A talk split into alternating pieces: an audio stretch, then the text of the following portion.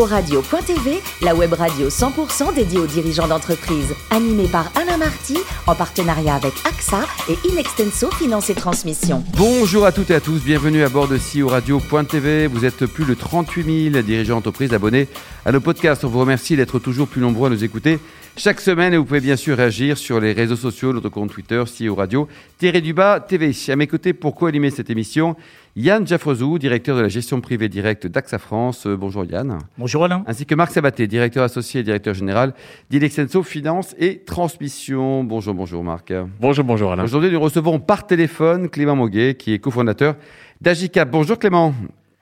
Bonjour, enchanté. Alors, vous êtes né à Bergerac hein, et vous avez beaucoup bourlingué pendant vos études. On vous a aperçu à Lyon, à Stockholm, à Pékin. Racontez-nous. presque, euh, presque. Euh, Pékin, pas tout de suite. Ah si, vous voulez dire mes études Oui, tout à eh fait. Oui. Euh, j'ai pas mal bourlingué, ce qui a d'ailleurs beaucoup stimulé mon envie d'entreprendre. lors de mes études, j'ai fait un stage à Pékin. bon, en ingénierie, c'était un petit peu différent. Et depuis, beaucoup plus en Europe projet entrepreneuriaux en Suède, et puis plus récemment à Lyon, euh, euh, où j'ai créé Agicap. Alors justement, avant de créer, vous êtes passé par le, le Crédit Agricole et puis euh, Edmond Rothschild. C'était deux belles expériences, Clément? En private equity et en, en, en merger acquisition, en fusion acquisition, de belles expériences. L'avantage d'une école de commerce étant de pouvoir vraiment piocher, s'intéresser à des choses très diverses pour derrière se dire je préfère prendre cette voie ou cette voie. D'accord. Alors vous avez co-créé euh, Agicap en, 2016. Euh, il y avait un constat et vous avez proposé une solution? Exactement. Euh, du coup, premier emploi était dans le conseil auprès des directions financières de banques et assurances dans un petit petite boutique à Paris.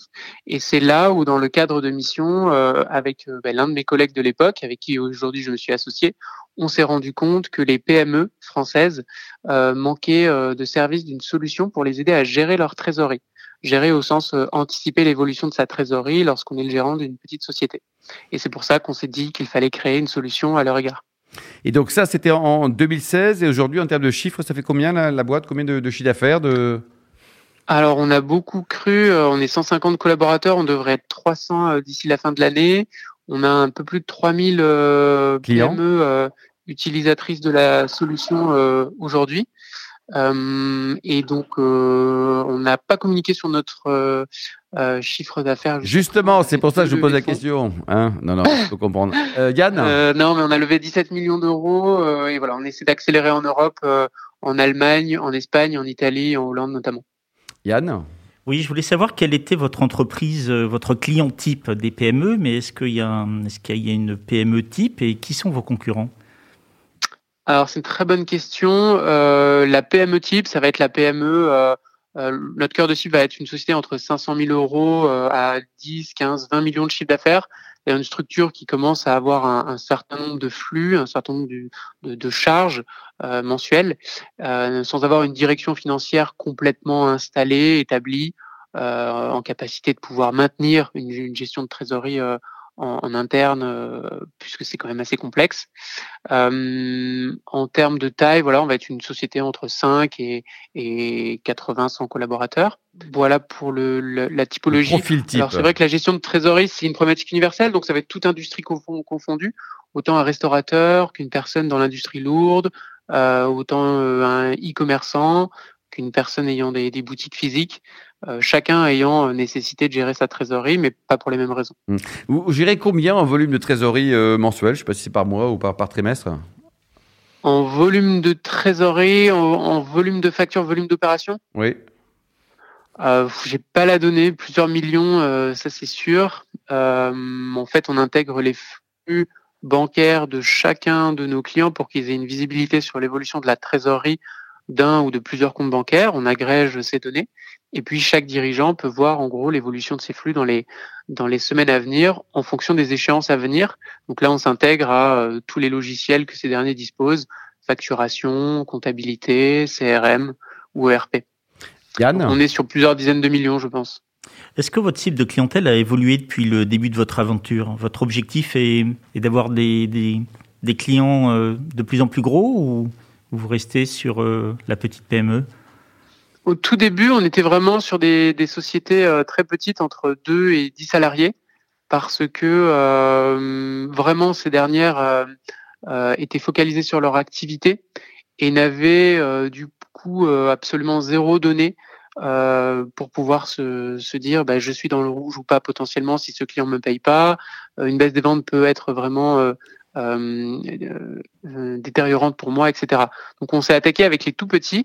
Maintenant, on monte peu à peu euh, le produit s'enrichissant, intégrant des nouvelles de, fonctionnalités, par exemple de consolidation, si on a plusieurs entités, etc.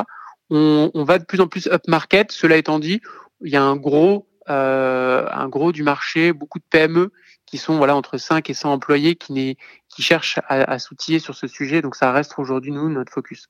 Et pour finir, vous avez ouvert un bureau en Allemagne. Quelles sont les difficultés que vous avez rencontrées? Est-ce que vos solutions de gestion et votre logiciel de trésorerie euh, en fait, sont transposables facilement dans, dans tous les pays? Euh, alors c'est une pareil une très bonne question. En fait, on gère d'un point de vue business, c'est la même chose de gérer un restaurant en France ou en Allemagne. C'est les mêmes sous-jacents euh, business.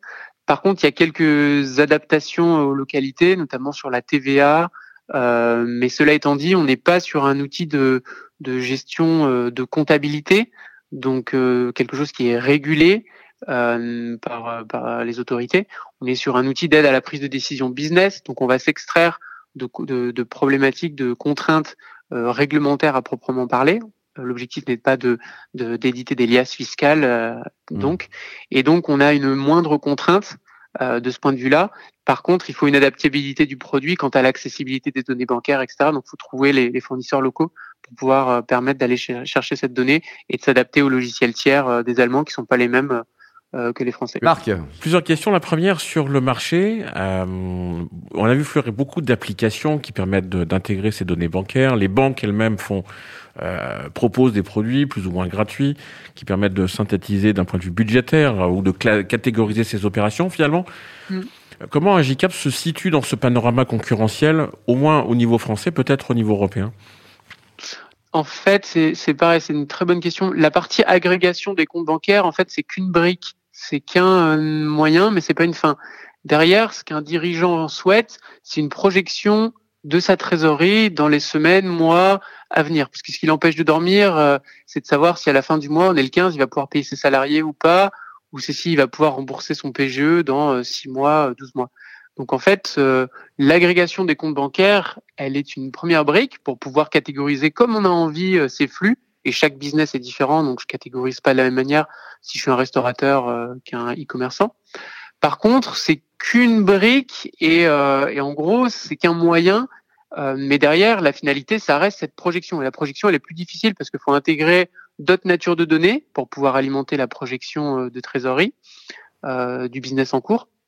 Et derrière, d'avoir quelque chose qui soit extrêmement euh, opérant pour le dirigeant. Je fais un petit scénario de type qu'est-ce qui se passe si j'embauche deux personnes dans trois semaines et je vois l'impact sur ma trésorerie. Donc nous, on recrée un vrai outil de gestion c'est pas juste une brique fonctionnelle d'agrégation des comptes pour, qui devient un vrai outil à la main de la direction pour pouvoir simuler et prendre des, décisions. Et donc cet outil de gestion, il est connectable, connecté avec les autres ressources techniques de l'entreprise, euh, la comptabilité, euh, les CRM, les logiciels de facturation ou d'autres ERP intégrés. C'est ça l'avenir pour Agicap, c'est d'intégrer ces briques-là aussi, de devenir en fait un, un ERP dédié TPE ou finalement de se combiner, s'articuler avec d'autres ERP actuels alors, euh, en fait, effectivement, l'idée d'Agicap, c'est d'être l'endroit où on centralise l'ensemble de l'information passée, présente et future de la société, afin de permettre euh, derrière que cette donnée soit très actionnable pour prendre des bonnes décisions pour le dirigeant. dit autrement, la comptabilité pour les très petites sociétés est souvent externalisée, donc elle est extérieure à la société, donc le dirigeant il se retrouve euh, sans grande information. L'idée, c'est de lui redonner de l'autonomie euh, en intégrant la donnée bancaire déjà, en permettant de la catégoriser et de la transformer euh, à bon escient comme il le souhaite, et derrière d'intégrer soit les données de son ERP, soit de ses devis factures, soit son CRM pour alimenter sa trésorerie. Donc l'intégration, elle va être au cœur effectivement de l'enrichissement de la solution et de la personnalisation auprès de chacun pour devenir un vrai outil, un vrai outil de business management euh, pour le dirigeant. Le RP est en plus un endroit pour nous de stockage, mais moins un, outil de gestion pour prendre des décisions. Et nous, c'est vraiment ce sujet-là que l'on a à cœur, c'est que pour la direction générale, il faut que ce soit un outil très actionnable en termes de prise de décision. L'objectif étant de diminuer les risques pour maintenir ou développer son activité. Donc vous parlez d'intégration, d'enrichissement. Vous avez fait, vous l'avez rappelé tout à l'heure, deux belles levées de fonds entre 2019 et 2020 auprès d'investisseurs de, de, premier plan, euh, plus de 17 millions d'euros. Est-ce que ces levées de fonds ont vocation à vous aider, alors peut-être probablement dans le développement interne, mais également faire de la croissance externe pour acquérir ces éléments complémentaires au moteur qui est Agicap aujourd'hui par rapport à ces, ERP qu'on vient d'évoquer alors aujourd'hui, on n'a pas identifié euh, de cible, euh, mais c'est vrai que l'analyse doit se faire pays par pays. Euh, aujourd'hui, on a levé des fonds pour nous permettre d'accélérer à la fois d'un point de vue produit pour bah, sécuriser la solution, permettre un enrichissement fonctionnel assez rapide, notamment au niveau des intégrations. Donc là, on est sur une dizaine de nouvelles intégrations par mois en mise en production et l'internationalisation, euh, qui d'ailleurs s'accélérant, on ne se refuse pas, euh, on, s'autorise, euh, enfin comment dire, on, envisage une levée de fonds pour cette année pour se permettre d'accélérer. Notre ambition étant d'être le leader européen de la gestion de trésorerie auprès des PME. Donc, sur la partie croissance externe, aujourd'hui c'est ça n'a pas été identifié, mais on se refuse rien si, euh, mmh, y a une brique fonctionnelle qui est extrêmement à valeur ajoutée pour la gestion de trésorerie et, et qui serait intéressant euh, d'acquérir. Et, et, dernière question, euh, justement sur ce financement, vous évoquez peut-être une, une, future levée de fonds.